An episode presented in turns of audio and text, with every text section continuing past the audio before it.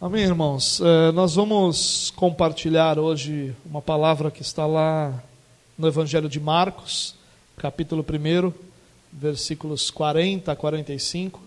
Só lembrando você que nós estamos fazendo alguns testes, transmitindo nossos cultos pela internet, e você pode depois compartilhar né, desse, desse vídeo que vai ficar lá com seus amigos, com seus companheiros, no seu próprio Facebook e algumas pessoas têm nos assistido.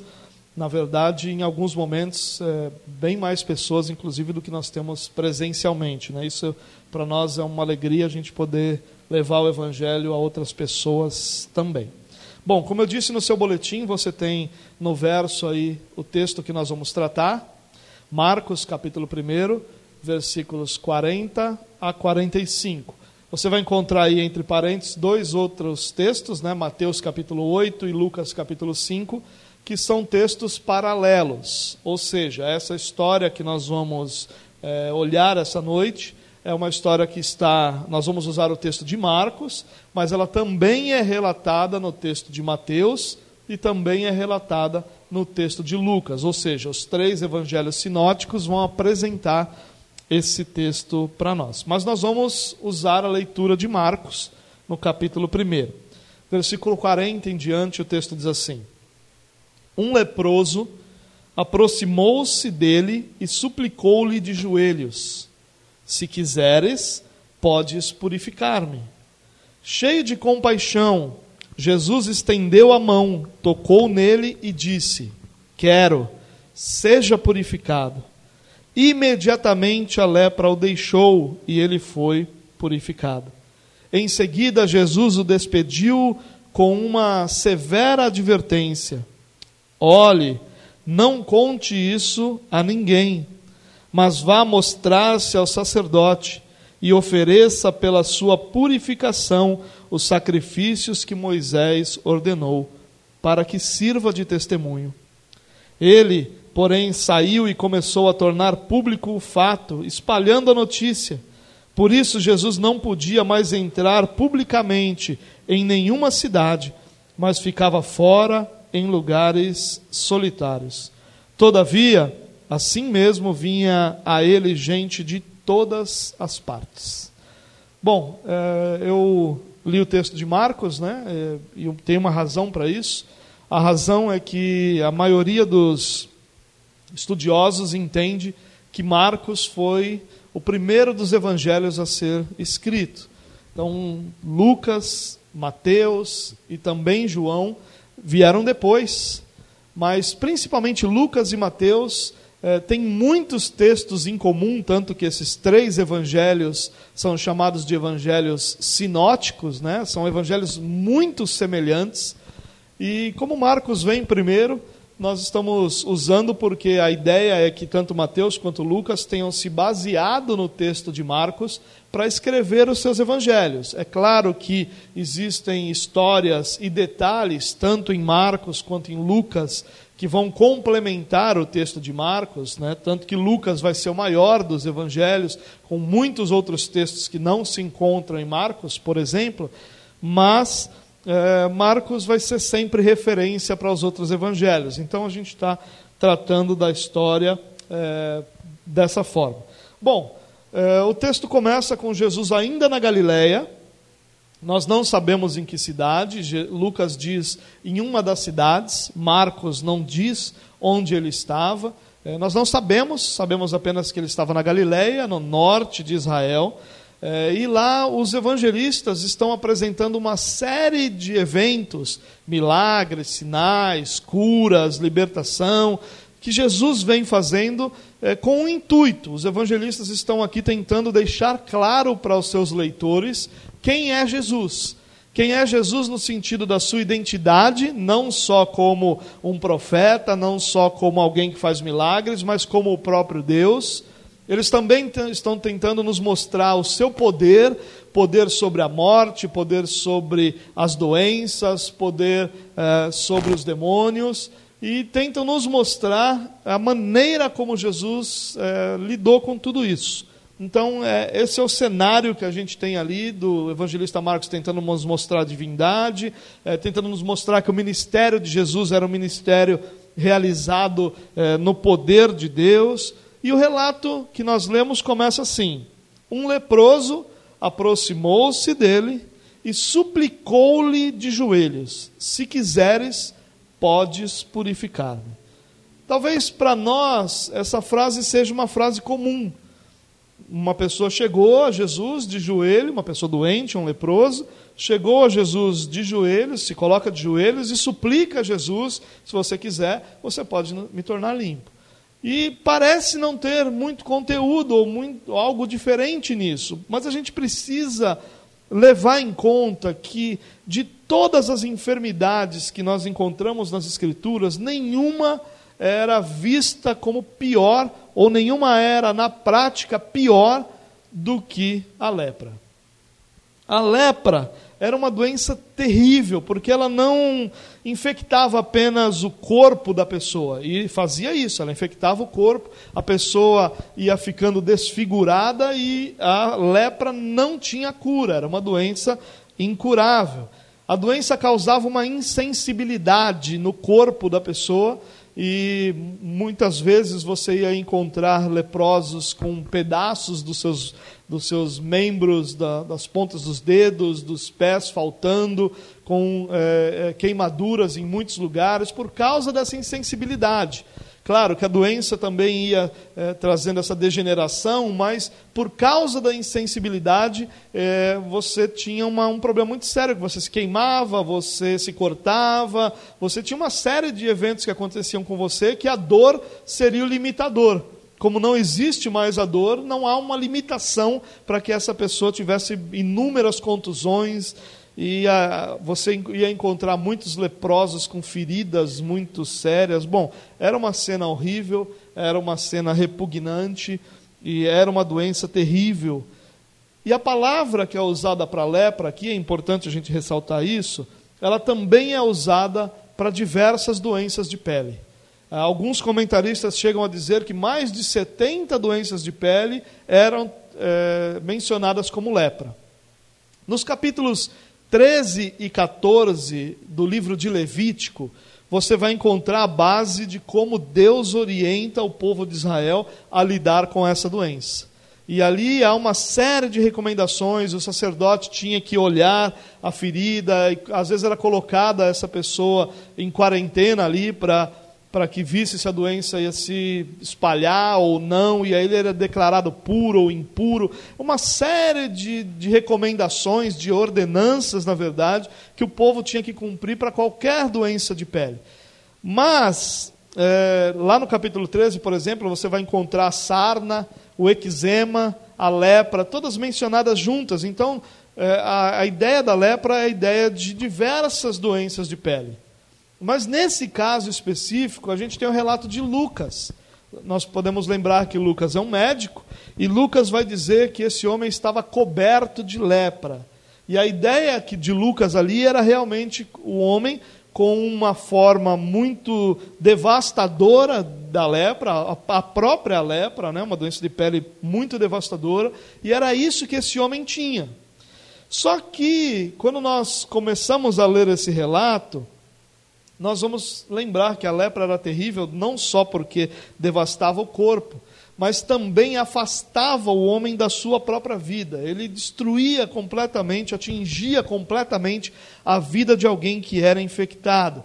Um leproso, por exemplo, ele não podia viver dentro da cidade ele tinha que viver fora da cidade. E vale lembrar também que as cidades naquela época não eram como as nossas, cidades que vão grudando uma na outra, que vão se conectando uma à outra. Na verdade, as cidades eram em menor número, mais afastadas umas das outras, todas tinham muros em volta para proteção, e ali dentro dos muros da cidade tinha a vida da cidade. E um leproso não podia morar ali.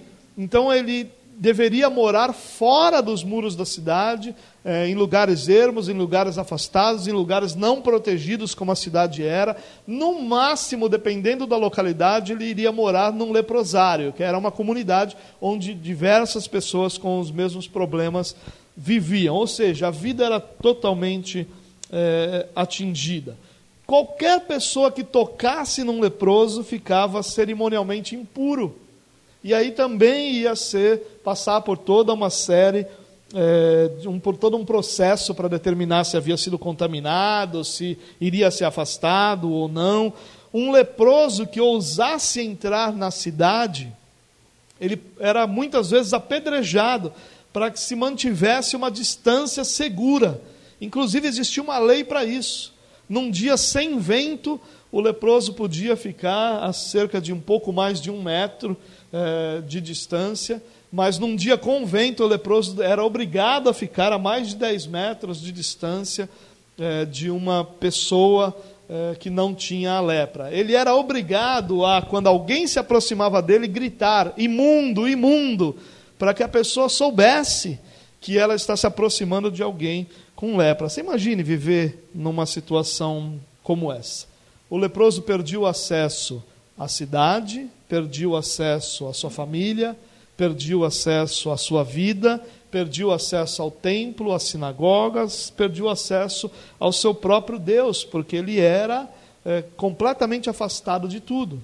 Na verdade, a lepra também é apresentada nas Escrituras como uma representação do pecado. Talvez a mais perfeita representação do pecado seja a própria lepra.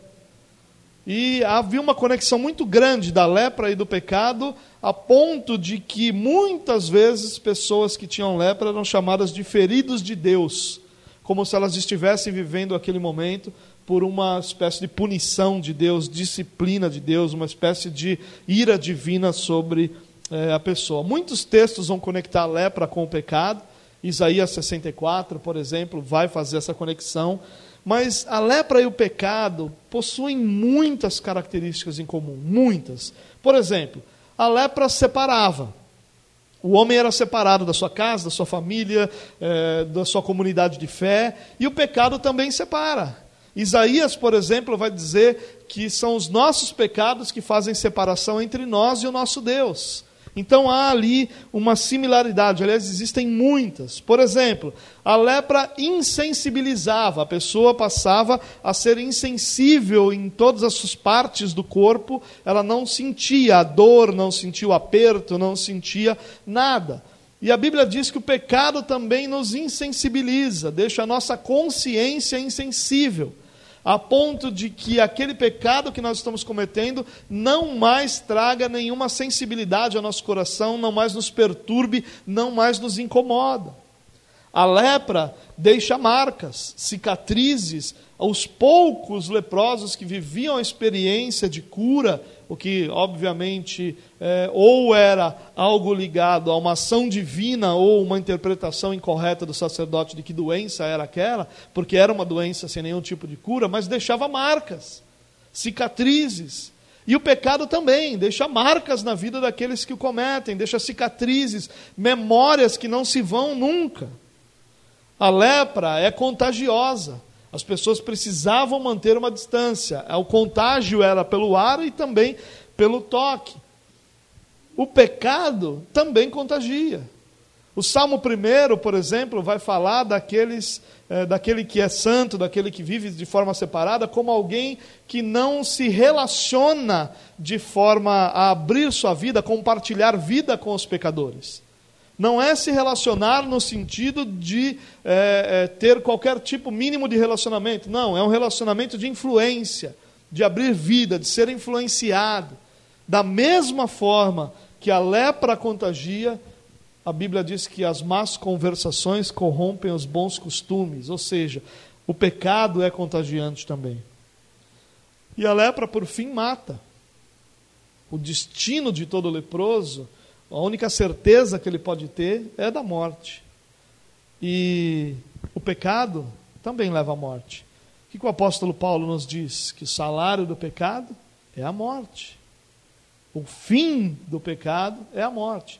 Por causa dessas similaridades, nós vamos encontrar é, essa, esse ensino bíblico que vai sempre nos mostrar, vai falar do pecado, que é uma realidade natural, física, é, e vai ao mesmo tempo nos falar, aliás, da lepra, que é uma realidade natural, física, e ao mesmo tempo vai nos falar do pecado, que é uma realidade espiritual. Diante de Deus, todo ser humano natural, o ser humano que ainda não foi regenerado, todo ser humano natural é como um leproso. E talvez você diga, ah, que coisa horrorosa de se pensar e de se dizer. Deixa eu lhe mostrar por quê. Aproximar-se de um leproso era sua condenação de morte. Imagine se você, naquele momento, diante de uma pessoa com uma lepra, uma lepra real, essa pessoa diante da lepra, essa pessoa leprosa diante de você, e ter contato com essa pessoa, aproximar-se, relacionar-se com essa pessoa, seria sua sentença de morte. Porque era uma doença contagiosa, uma doença sem cura, uma doença que levava à morte, uma doença que primeiro afastava, mas que tinha o seu final na morte. Agora, imagine o seguinte: o que, que acontece com Jesus? Não é exatamente a mesma coisa? Não é o fato dele se aproximar de nós, seres humanos, que o leva à morte? Se Jesus nunca tivesse se aproximado de nós, ele nunca teria enfrentado a cruz. Se Jesus nunca tivesse estado ao nosso alcance, pudesse ter sido tocado por nenhum de nós, ele nunca teria sido contaminado pelo nosso pecado. O, seu, o nosso pecado nunca o teria atingido de forma que ele fosse a cruz do Calvário. Então, diante de Deus, todo ser humano natural é como o leproso. Ele vai trazer consequências como uma sentença de morte. E a gente tem que lembrar disso, irmãos. Lembrar do nosso Jesus que, se aproximando de nós, sofreu tudo o que sofreu por amor e por resgate a cada um de nós. Nós não estamos falando de um Jesus que simplesmente se relacionou conosco porque não era uma outra opção, ao contrário, ele escolheu a única opção que existia para nossa salvação, mas também a opção que trouxe a ele dano, que causou a ele dano, porque nós, como leprosos, éramos como a sentença de morte dele. Quando ele decidiu se relacionar conosco, era necessária a sua morte. Agora imagine a cena. Você está diante de Jesus, feliz da vida. Jesus está ensinando aos que estão ao seu redor, como era o seu costume. E de repente surge um leproso, se aproxima gritando: impuro, impuro.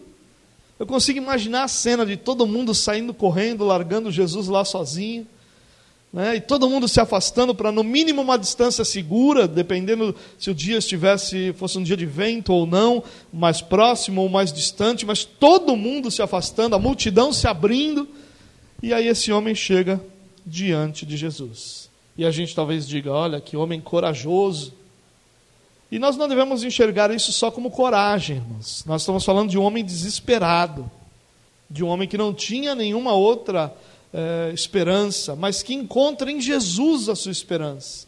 Um homem que talvez já tivesse desistido de todas as suas possibilidades, já tivesse desistido de cura, já tivesse desistido de tudo, mas que de repente tem renovado a sua esperança ao ouvir falar de Jesus, ao ouvir falar sobre quem era Jesus, ao ser de repente ali ensinado quem era aquele homem e de repente alguém contou para ele dos muitos sinais e maravilhas que estavam sendo feitos ao redor, e esse homem decide entrar na cidade, algo que lhe era proibido ele decide encarar as pessoas que poderiam apedrejá-lo, ele quebra a lei de Moisés, porque ele não podia fazer isso, ele arrisca tudo e se aproxima de Jesus, se ajoelha diante de Jesus e suplica-lhe.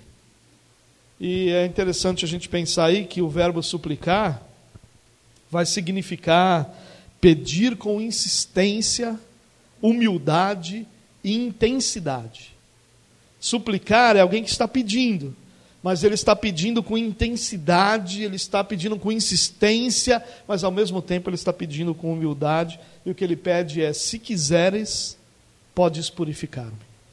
Se quiseres. Parece que esse homem não fazia parte de um atual grupo de poderosos homens da fé, né?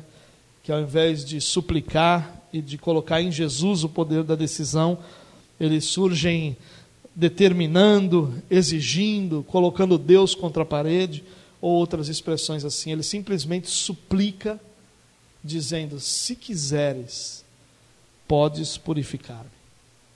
E é interessante que ele não fala de cura, ele fala de purificação. porque a lepra não atingia, não era somente uma doença que atingia o físico, mas ela era uma realidade que atingia toda a vida da pessoa, como eu já disse. Então que ele, ele além de estar doente, ele estava cerimonialmente impuro e, e os rituais de purificação cerimoniais dos judeus eram muito importantes para eles. Estar cerimonialmente puro era a possibilidade que as pessoas tinham de diante de poder ir diante de Deus, de buscar a Deus, de estar no templo, de buscar ao Senhor, de oferecer o sacrifício, de fazer tudo aquilo que havia é, de ser feito. E aí ele diz: Se quiseres, podes purificar-me. E a resposta de Jesus é interessante. O versículo 41 diz assim: Cheio de compaixão, Jesus estendeu a mão, tocou nele e disse: Quero, seja purificado. E imediatamente a lepra o deixou e ele foi purificado. É interessante que essa palavra que é traduzida para nós como cheio de compaixão, ela vai ter um significado mais ligado a entranhas. Né? Então a, a ideia aqui é que Jesus foi movido no seu íntimo, é que alguma coisa mexeu com o coração de Jesus. Nós vamos ter ali é, também nessa palavra a ideia de que Jesus se ira contra a realidade que produziu aquele estado no ser humano. Aquele ser humano criado por ele, realizado, aliás, criado para realizar obras que glorificavam o seu nome diante de Jesus naquele estado deplorável, aquele estado miserável. Jesus se move interiormente, se move com ira contra aquela realidade, se move com ira contra aquilo que o homem estava vivendo. E essa compaixão que nós vemos em Jesus é uma compaixão que muitos de nós achamos que tem, mas que se poucas vezes se vê. Porque nós falamos de compaixão. Se eu perguntar para você, você é uma pessoa que tem compaixão? Talvez você me diga, não, eu tenho compaixão. Tem uma pessoa lá perto do trabalho que eu vejo que mora na rua lá, sempre que eu posso eu levo um lanchinho para ela, eu tenho compaixão dela. Realmente, isso é compaixão. Quando eu vou no mercado, eu encontro de repente uma mulher com uma criança, com um bebê, eu compro alguma coisa para dar a eles, isso é compaixão mas não compaixão no nível que Jesus tinha. Porque compaixão não é só você sentir dó, pena da pessoa. Isso não é compaixão, isso é pena, isso é dó.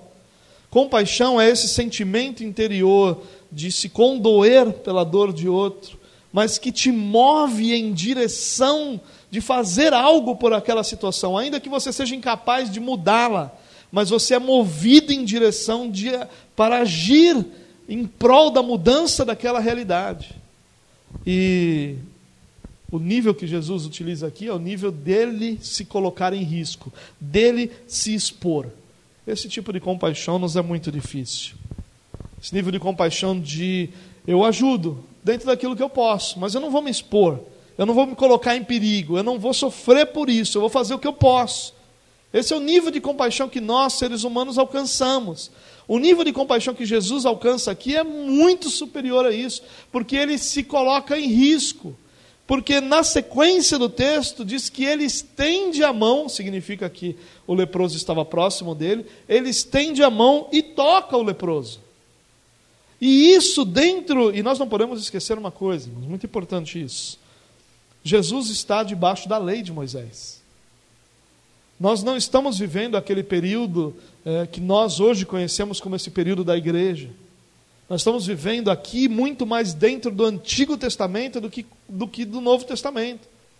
O Novo Testamento, ele é, literalmente se inicia naquele momento de Pentecostes, lá em Atos capítulo 2. Até então, é tudo Antigo Testamento, é tudo debaixo da lei.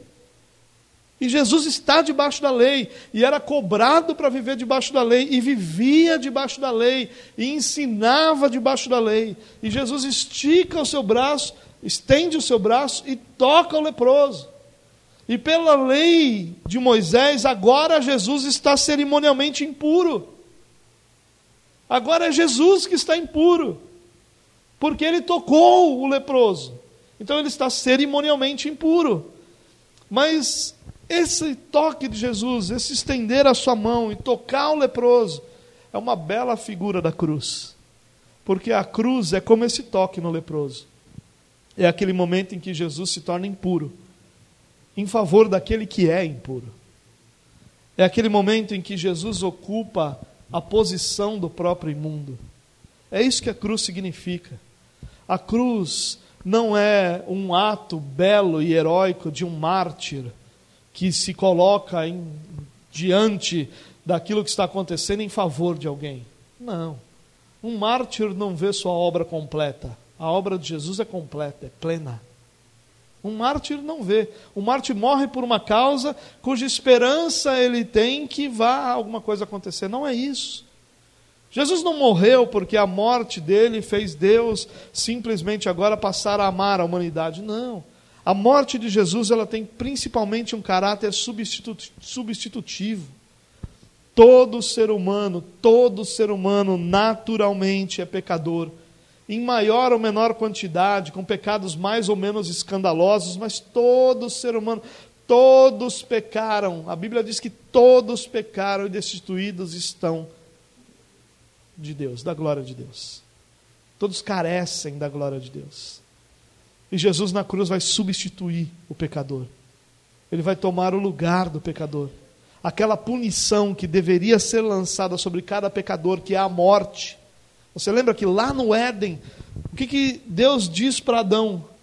Não comam dessa árvore, porque no dia que comerem, certamente morrerão.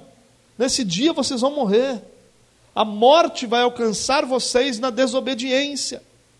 E o salário do pecado sendo a morte, a expectativa é que um juízo de Deus sobre cada homem natural causasse morte a esse homem.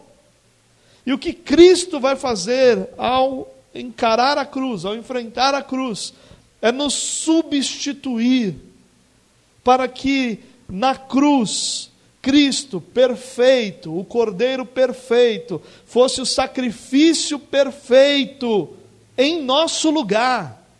Por isso que Isaías vai dizer que o castigo que nos traz a paz estava sobre ele. Sobre Jesus esse castigo foi lançado, para que nós tivéssemos paz porque nós não estávamos em paz, nós éramos inimigos de Deus e vivíamos nessa inimizade com Deus. Essa é a realidade do homem natural. Até que ele seja regenerado por Deus, que ele experimente o novo nascimento e creia em Jesus como aquele que o substituiu na cruz, ele está debaixo dessa realidade pecaminosa. E o que Jesus está fazendo aqui ao tocar o impuro é exatamente dizer: olha, o seu pecado agora me alcança. E é interessante aqui a gente ver que, ao invés do impuro contaminar o puro, como a lei determinava, é o puro que purifica o impuro. A lei dizia o seguinte: o puro tocou no impuro, está contaminado. Mas Jesus está dizendo que o puro tocando no impuro está purificando o impuro. E é isso que ele faz conosco na cruz. Ele elimina todas as barreiras, limitações e impedimentos para que nós estejamos diante de Deus. Não porque simplesmente Deus olhou para você e disse: Não, agora eu te perdoo, está tudo bem. Porque isso não seria justo. Haveria uma enorme injustiça em Deus simplesmente olhar para você e dizer: Não, olha, eu vou te perdoar. Pronto. Não é isso que acontece.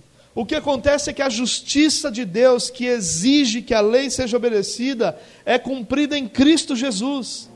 E Jesus, o justo, morre no lugar do pecador. É isso que Jesus faz. E é isso que Jesus faz com o leproso aqui. Ele toca o leproso e diz: Olha, agora o que te atinge, me atinge também. Só que ao invés de você impuro me tornar impuro, eu puro te purifico. E ele diz isso: quero, seja purificado.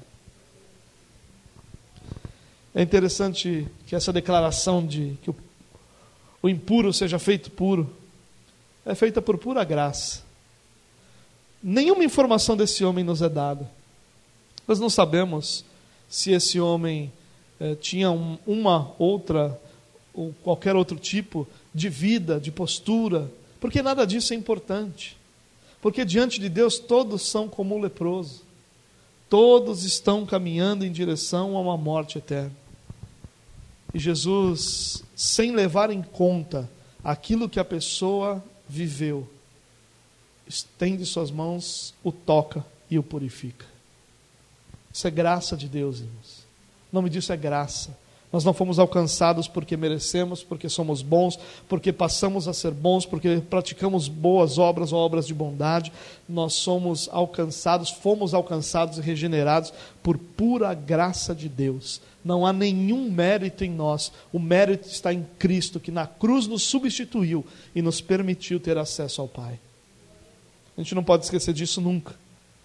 E o mais belo aqui é que ele fica instantaneamente imediatamente, é o que o texto diz, ele fica limpo.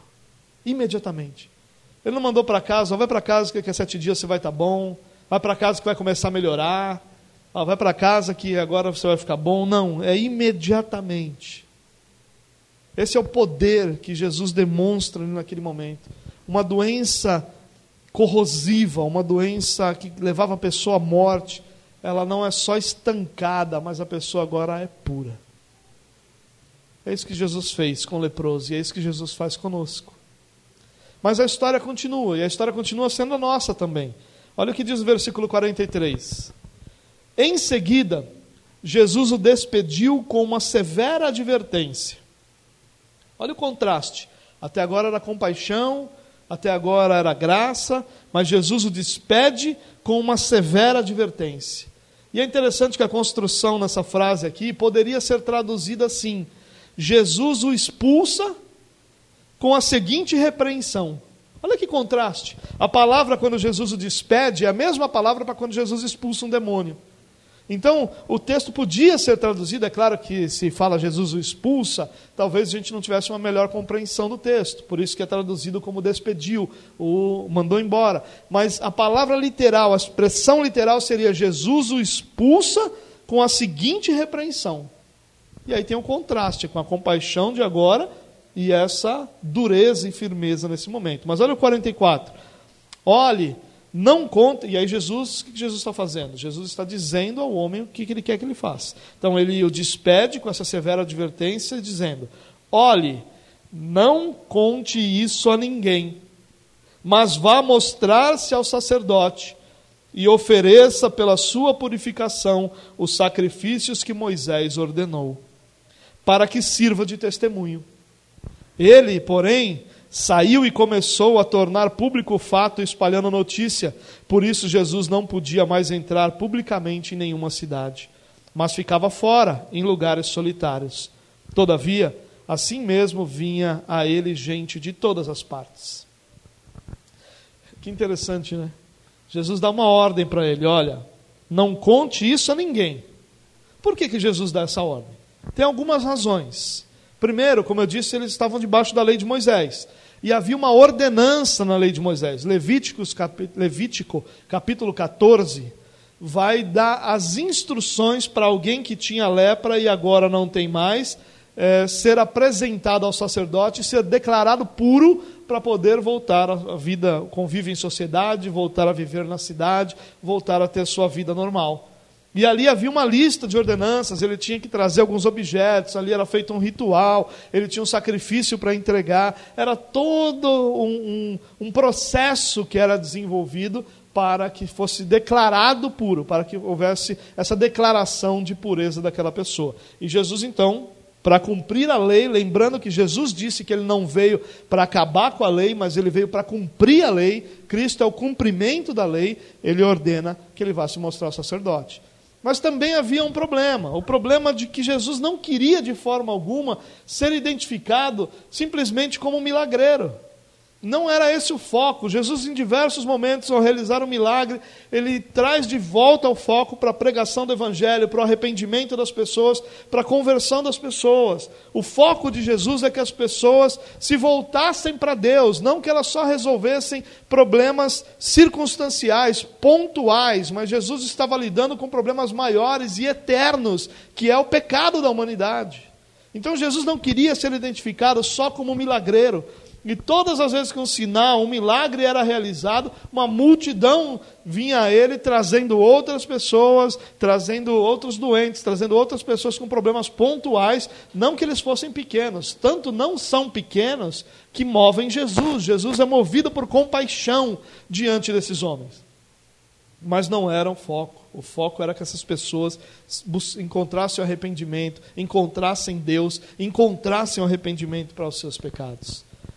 Mas esse homem que é ordenado aqui a cumprir os rituais da lei, a se apresentar ao sacerdote e cumprir os rituais da lei, para que servisse de testemunho, para que aí então os sacerdotes tivessem que declarar abertamente a todos: olha, esse homem foi curado. E a cura desse homem aconteceu, segundo ele, segundo nós comprovamos, através do poder que emana de Jesus Cristo. Então, esse testemunho alcançaria todas as pessoas não seria um testemunho questionado, porque uma pessoa que havia sido leprosa e que agora estava curada, ela por si só não teria muita autoridade para falar, apesar de claramente se ver o milagre, ela poderia ser identificada como alguém que anteriormente vivia no pecado e por isso que Deus havia trazido lepra. Mas se um sacerdote, naquele momento, declara, o sacerdote era autoridade, inclusive, é, para questões muito pessoais e muito ligadas ao dia a dia das pessoas. Se ele declara, aquele testemunho teria que ser aceito diante de todos. Então, essas são as razões porque Jesus disse para ele não ir lá, para ele não ficar espalhando. E por isso que Jesus diz para ele: olha, por isso que o texto diz que ele despede o homem, como se ele dissesse assim: olha, você invadiu a cidade, você veio até mim, eu fiz o que você precisava, agora vai embora e faz o que você tem que fazer. Você entrou aqui quebrando leis, quebrando princípios, quebrando tudo. E eu cumpri, eu cumpri, não, eu fiz aquilo que eu não deveria fazer, ou que eu não precisaria fazer, mas por graça eu fiz, por compaixão eu fiz, agora vá e faça a coisa certa, se apresente ao sacerdote. Mas o texto diz que não. O texto diz que a reação do homem foi desobedecer espalhando a notícia a todos que ele encontrava. Talvez sua felicidade né, fosse tão grande que ele contava para todo mundo. Mas aquilo trouxe um grande problema para Jesus, dificultou demais sua rotina. O texto diz que ele não conseguia mais entrar nas cidades para ensinar nas sinagogas, que era o seu costume. Ele tinha que ficar fora das cidades. E aí a multidão se juntava fora, porque já eram grandes multidões que traziam dezenas, centenas de doentes ele buscou ansiosamente as bênçãos de Deus, mas de forma alguma ele aceitou que Deus reinasse sobre a sua vida. Parece-nos que ele não procurou Jesus como uma pessoa, mas procurou Jesus por aquilo que poderia receber dele. Isso é um grande alerta para nós, porque sua desobediência atrasou grandemente o, o progresso do Evangelho. Muita coisa ficou travada ali por causa da postura desse homem. É interessante que Lucas vai encerrar o relato, a gente está lendo Mateus, né, Marcos, perdão, mas Lucas vai encerrar o relato dizendo assim: que Jesus retirava-se para lugares solitários e orava. Jesus lidava com isso tudo, se afastando das pessoas e orando, buscando a Deus para que Deus o direcionasse. Eu queria, para terminar a nossa mensagem, fazer algumas aplicações desse texto. A ideia das aplicações é sempre pegarmos isso que a gente viu, agora a gente entende o texto, a gente sabe o que o texto ensina. Mas como é que eu pego esses ensinos e uso na minha vida? Ou aplico na minha vida? Por isso, aplicações. Eu queria compartilhar algumas com vocês, algumas verdades que podem ser usadas de forma prática para a nossa vida. Primeiro, nós não podemos falar de uma verdade ou de uma maneira correta de chegar a Deus. Não existe uma maneira que nós deveríamos chamar de correta. Mas naquela maneira que nós deveríamos chamar de verdadeira, nós temos alguns elementos que esse homem apresenta ao chegar diante de Jesus. Isso é algo para a gente pensar. Então nós poderíamos dizer que há uma verdadeira, uma maneira verdadeira de se aproximar de Deus, e ela vai incluir quatro elementos que nós vemos nos homens. Ela vai incluir fé. Esse homem não foi a Jesus na expectativa de que talvez Jesus pudesse fazer alguma coisa. Ele disse: Senhor, se quiseres, o Senhor pode. Eu creio que o Senhor pode. Eu já ouvi dos seus milagres, eu já ouvi do que o Senhor está fazendo, eu sei o que o Senhor é capaz. Se o Senhor quiser, o Senhor pode. Ele vai a Deus com fé.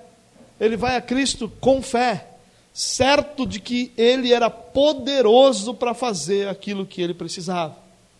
Ele também vai a Cristo com ousadia e mesmo essa palavra sendo estragada em nossos dias para outras coisas, o autor de Hebreus vai falar de nós nos chegarmos diante do trono da graça com ousadia. E essa ousadia, ela vai sempre nos mostrar é, esse passo que se dá para romper barreiras naturais. Isso é a ousadia que a gente está comentando aqui. Ele vai quebrar, vai dar um passo de entrar na cidade, de arriscar ser apedrejado, de chegar diante de Jesus impuro. Ele vai ter essa ousadia que vem da fé. Esse passo que quebra barreiras é uma consequência da própria fé. Mas ele chega diante de Jesus com reverência. Ele chega diante de Jesus sabendo diante de quem ele está, e ele se ajoelha diante de Jesus. E nunca um judeu se ajoelharia diante de alguém senão de Deus. Todo judeu iria sempre dizer que só se ajoelha diante de Deus. E ele chega nessa reverência de lembrar diante de quem ele está. Diante do fato de que ele não está é, na frente do seu brother, do seu amiguinho, do camarada que o ouve lá e com quem ele bate um papo. Ele está diante do próprio Deus. E essa reverência de se prostrar diante de Jesus é algo que faz parte de alguém que se aproxima de Deus de forma verdadeira. É impossível nos aproximarmos de forma verdadeira diante de Deus sem que haja essa reverência, essa compreensão, esse reconhecimento da pessoa diante da qual nós estamos. Jesus não é um objeto religioso que nós manipulamos, que nós colocamos de cabeça para baixo quando ele não nos obedece, ou para quem nós fazemos algum tipo de ação que o obriga ou que deve nos pagar por aquilo que nós fizemos, nós estamos diante de Deus quando nós nos aproximamos de Jesus. E essa postura de reverência não pode faltar diante daqueles que se aproximam dele. Eles devem ter ousadia, confiança, certeza de que serão ouvidos, de que estão diante do seu Pai, mas devem ter reverência. Reverência de estarem diante do Deus Criador de todas as coisas. E há também, e essa talvez seja a característica que mais falta a muitos que se aproximam de Deus, é entendimento. É entendimento de que nós não nos aproximamos de Deus porque há em nós algum mérito porque Deus nos deve alguma coisa, porque há alguma coisa que nós vamos coletar, como se nós tivéssemos algum tipo de crédito diante de Deus pelas ações que nós realizamos. Ele tem entendimento de que ele está diante daquele que não deve nada a ele, que não deve absolutamente nada àquele homem e a homem algum. Ele chega diante daquele homem e diz: Se quiseres, podes purificar-me. É tua decisão, é tua autoridade, é teu governo. Eu posso clamar, eu posso pedir, eu posso crer, mas o governo está sobre os seus ombros. É isso que ele está dizendo. Essa, compreensão de que Jesus, se fizesse qualquer coisa, estaria fazendo por graça, mas que não tinha nenhuma obrigação em fazer, ou de fazer.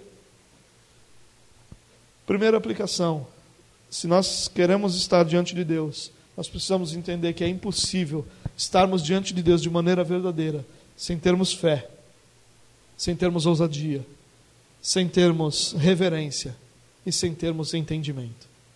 Se aproximar diante de Deus sem esses elementos é se aproximar de Deus de forma apenas religiosa, como se estivéssemos nos aproximando de um objeto religioso que pode ser manipulado por nós.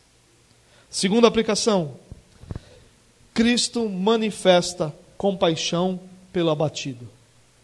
Às vezes nós esquecemos disso. Quando nós olhamos para a soberania, para a grandeza, para o poder de Deus, nós costumamos tornar esse Deus impessoal. Como se esse Deus fosse uma espécie de ser que agisse e reagisse de acordo com aquilo que nós fazemos. E o que Cristo vai nos mostrar aqui é que ele não é um ser de ações e reações, mas ele é uma pessoa de relacionamentos. E como alguém que se relaciona, ele vai manifestar compaixão pelo abatido. Como eu disse a você, essa palavra, essa expressão que é traduzida como cheio de compaixão, ela traz consigo a ideia de que Jesus está irado, não com o leproso, mas com a realidade que produziu aquela dor, aquele sofrimento. Por isso ele é interiormente, intimamente movido a compaixão vem do interior em direção a esse homem, que move-o em direção a esse homem, por causa dessa ira contra o mal que traz esse abatimento à vida desse homem. Cristo se compadece do abatido. Por pior que seja a dor, meu irmão, por mais cruel que seja a circunstância, não perca a esperança. O Cristo com quem você se relaciona se compadece do abatido ele tem compaixão do que sofre. A dor, a dor daquele que está abatido, é uma dor que é sentida por Jesus. Jesus não é um ser mecânico que está olhando para você, esperando você fazer alguma coisa boa para te recompensar ou alguma coisa mal para te punir. Ele é uma pessoa com quem você se relaciona. É por isso que todas as confissões de fé vão apresentar Cristo como uma pessoa não pessoa no sentido de personalidade, e não como um ser supremo à parte da humanidade. Não, ele está próximo dos que são seus. Assim como nossas mazelas espirituais não fizeram Deus se ocultar, ao contrário, ele veio à terra e morreu por nós, ele não se ocultou. Ele sabia que aquilo era a sentença de morte. Jesus sabia que aproximar-se do homem era a sua sentença de morte mas ainda assim ele vem e se aproxima. Da mesma forma, as nossas dores não estão ocultas de Deus. Todas as nossas dores são vistas por Ele e delas Ele se compadece. Não transforme Deus num ser robótico que age e reage, mas relacione-se com aquele que se compadece das dores dos seus filhos. Nós somos pessoas que sempre vão estar envolvidas em situações de dor, de perda, de tristeza, de angústia. Em muitos momentos nós vamos ter o oposto disso. Mas nossa vida vai ser sempre permeada por situações que causam dor. Porque a natureza do pecado é causar dor. O efeito natural do pecado é causar dor. E por causa desse pecado, que faz parte da realidade que nós vivemos, nós sempre vamos estar envolvidos em situações que causam dor. E o que esse texto nos ensina é: não perca a esperança. Porque se havia alguém que poderia ter perdido a esperança, seria esse homem. Alguém que estava afastado dos seus familiares, afastado dos seus amigos, afastado do templo, afastado das cerimônias diante de Deus, afastado do seu próprio Deus, por causa da sua impureza, ele nem sequer podia oferecer um sacrifício ao seu Deus, que era a forma dele expressar sua gratidão naquele momento e reconhecer os seus pecados, e nem isso ele podia fazer, fadado à morte, aguardando apenas o tempo em que a doença levaria para se desenvolver até que ele morresse. Se tem alguém dentro de um contexto que não deveria ter esperança, é esse homem. Mas ao contrário disso, ele invade aquele lugar, ele invade aquela cidade, ele quebra a lei, ele quebra a, a, o que todo mundo esperava que ele fizesse, cheio de fé, cheio de certeza, e vai clamar a Jesus. Se isso não é para nós, um exemplo, um modelo, uma inspiração, o que, que vai ser, irmãos? Nós não precisamos perder a esperança diante das nossas lutas e das nossas dores.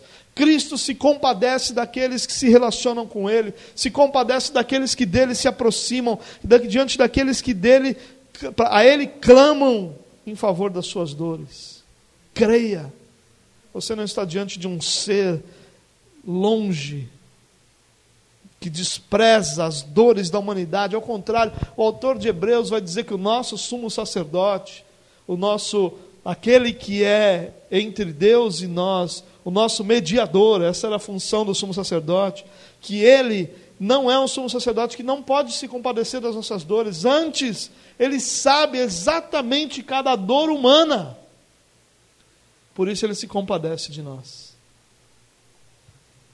Não perca a esperança, não importa quão grande seja a dor, quão difícil seja a circunstância, quanto tempo isso esteja se arrastando, Cristo se compadece daqueles que dele se aproximam, crendo que ele é poderoso para mudar a situação.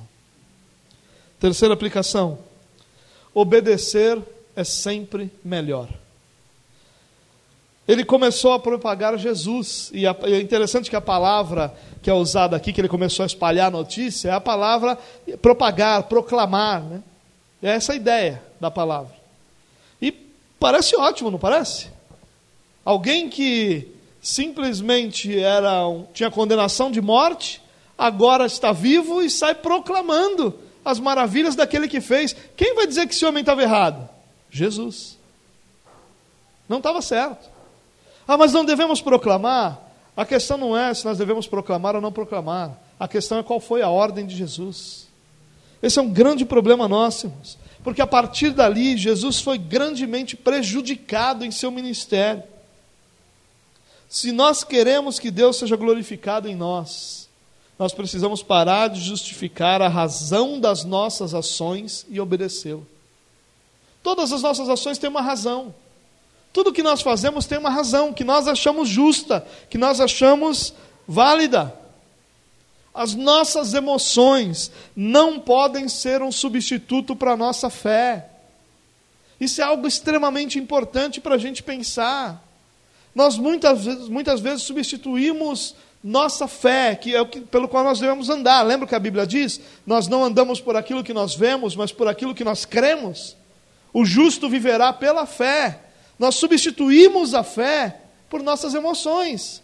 E aí nós começamos a dizer coisas do tipo: olha, eu senti no meu coração de fazer isso, eu me senti direcionado a fazer aquilo, eu senti que Deus queria isso de mim, e nós justificamos aquilo que muitas vezes é contrário à ordenança de Jesus pelas nossas emoções. E ai de quem questionar que a gente não sentiu. Uma vez um irmão falou para mim, pastor, eu estou sentindo um negócio no coração. Falei, irmão, você quer ir no médico? Isso pode ser um infarto e esse irmão se irou contra mim, e eu estou sentindo algo de Deus. Eu falei, irmão, infarto de Deus é fulminante, não precisa nem ir para o hospital, vai morrer mesmo. E esse irmão ficou irado contra mim. É claro que eu estava é, querendo levá-lo a pensar alguma coisa, que nós não vivemos pelo que nós sentimos.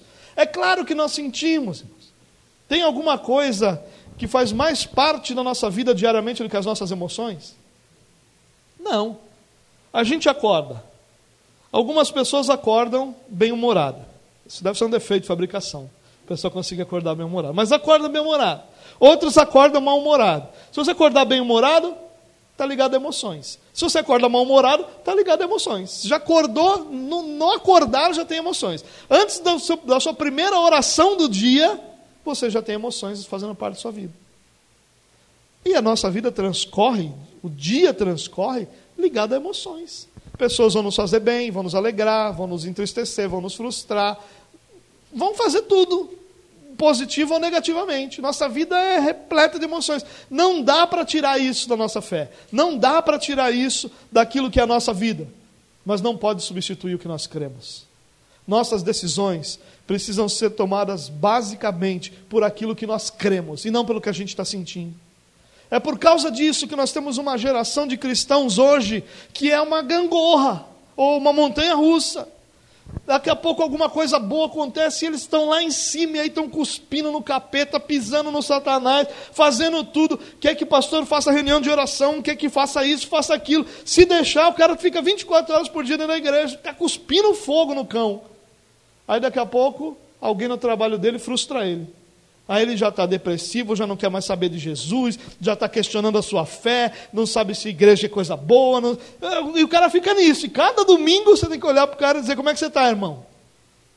E aí a resposta dele tu vai saber se ele está no alto da montanha ou no, na parte de baixo da montanha. Por quê? Porque ele depende das emoções dele. Quando o louvor está da hora, aquele louvor que realmente toca nosso coração, ah, sim, Deus estava lá. Quando toca a música que eu não gosto, ah, aí não foi de Deus esse negócio, não. Depende tudo da emoção, do que a música falou. Depende disso. E nós não podemos depender disso, irmãos. Nossa vida precisa depender da fé que nós temos naquele que nos resgatou. Nossa vida é sustentada por aquele que nos substituiu na cruz e nos deu acesso ao Pai. Não pelo que nós sentimos. O que nós sentimos é passageiro e transitório. Todas as alegrias que você já teve na sua vida passaram, cessaram em algum momento. Sejam alegrias ou sejam até mesmo tristezas. Quantas pessoas falam que o dia do seu casamento foram o dia mais feliz da sua vida. E aí, quando chega o divórcio, tem um novo dia mais feliz da sua vida. Pessoas que declararam uma coisa e a outra.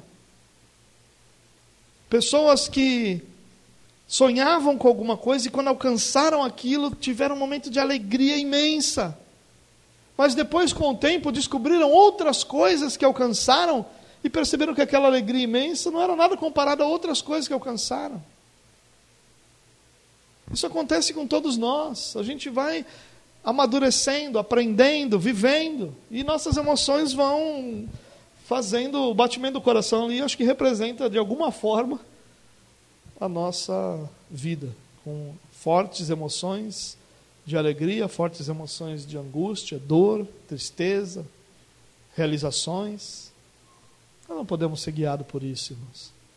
Nós precisamos ter muito claro em nossa mente o que nós cremos, para que sejamos guiados por aquilo que nós cremos. E nossas decisões sejam baseadas naquilo que nós cremos. Essa precisa ser nossa vida. Nem sempre uma ordem bíblica vai nos parecer até mesmo razoável. Nem sempre nós vamos compreender plenamente aquela ordenança. Mas existem razões que nós desconhecemos para aquilo que Deus nos ordenou. E que muitas vezes são descobertas durante a, a caminhada, na obediência ou na desobediência. É uma pretensão enorme da nossa parte querer compreender todas as coisas que nos foram ordenadas por Deus. Muitas delas vão esbarrar naquilo que nós somos, pensamos ou queremos, e vão ser analisadas por nós como algo que pode não ser obedecido. Ao contrário disso, se nossa confiança estiver em Jesus Cristo, nós vamos saber que, mesmo naquilo que nós podemos ser prejudicados, como é o caso desse leproso, em Jesus tocá-lo, mesmo naquilo que nós não compreendemos plenamente, se nossa fé estiver em Cristo, nós podemos ter certeza que aquela ordenança é para a nossa vida o melhor. É isso que Paulo vai dizer quando ele diz que a vontade de Deus é boa, perfeita e agradável. O que, que ele está dizendo? Que aquilo que Deus nos ordena é bom, perfeito e agradável para nós. Ah, mas nem sempre eu vejo isso. Nem sempre parece bom. Agradável, então, nem sempre é não nos parece perfeito muitas vezes. Quantas vezes você já abraçou um irmão cheio de alegria, cheio de fé, e achou que de repente aquilo ali ia produzir alguma coisa boa na vida dele e não produziu nada? Aí você fala, poxa. Quantas vezes você já orou por alguma coisa que não aconteceu? E você fala, Jesus mandou orar, ordena orar, e não aconteceu nada. Como é que pode ser perfeito? É nisso que nós temos que confiar. Obedecer é sempre melhor. Num determinado momento da história, a Bíblia vai contar que um determinado homem recebeu a ordenança de Deus para numa batalha agir de uma forma e ele age de outra forma.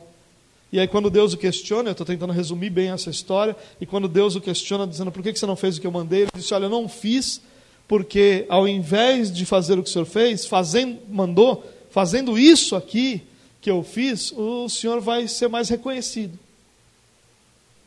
E aí Deus vai dizer para ele que o que ele quer é obediência, não sacrifícios. Que obedecer vai ser melhor que sacrificar. Obedecer é sempre melhor. Mesmo quando nossa compreensão não é plena, mesmo quando algo não nos parece razoável. E de novo, Estou falando sobre obedecer uma ordenança bíblica. Não estou falando sobre obedecer preceitos religiosos, mas sobre ordenanças bíblicas. Isso é algo para a gente pensar. Por último, para a gente terminar a mensagem, uma aplicação que nós podemos fazer aqui é que, para o pecador, a purificação em Cristo. A gente não pode esquecer disso. O pecado que aqui é representado pela lepra vai destruir a vida humana. Ele destrói a vida humana. Assim como o pecado destrói a vida humana. Mas em Cristo, aquele que vivia perdido e sem esperança, encontra nova vida. Há esperança para o pecador em Cristo. A purificação para o pecador em Cristo. É isso que Jesus concede ao pecador arrependido. E nós precisamos ter muita certeza na nossa vida se nós já alcançamos esse arrependimento. Se nossa fé, a fé que nós declaramos em Cristo Jesus, não é uma fé ligada ao ambiente religioso, mas à pessoa de Jesus Cristo. Nós vamos encontrar em Cristo perdão para o pecador, em Cristo purifica, purificação para o impuro, em Cristo nova vida para o perdido e sem esperança. Quando Jesus diz: Seja limpo, há uma bela lição aqui. A lei só podia declarar o homem impuro. A lei não podia curar o homem. O sacerdote ia lá e examinava diversas vezes, porque a lei exigia que ele fosse colocado afastado, fosse colocado em isolamento, depois de sete dias olhasse de novo, dependendo do, do que acontecesse, mais sete dias, aí depois ia declarar puro, declarar impuro. Era todo um, um processo ali que às vezes demorava muito tempo. Mas no final da história, tudo que a lei podia fazer, tudo que a religião podia fazer, era declarar o homem impuro. Ela não podia curá-lo. Conosco a mesma coisa acontece.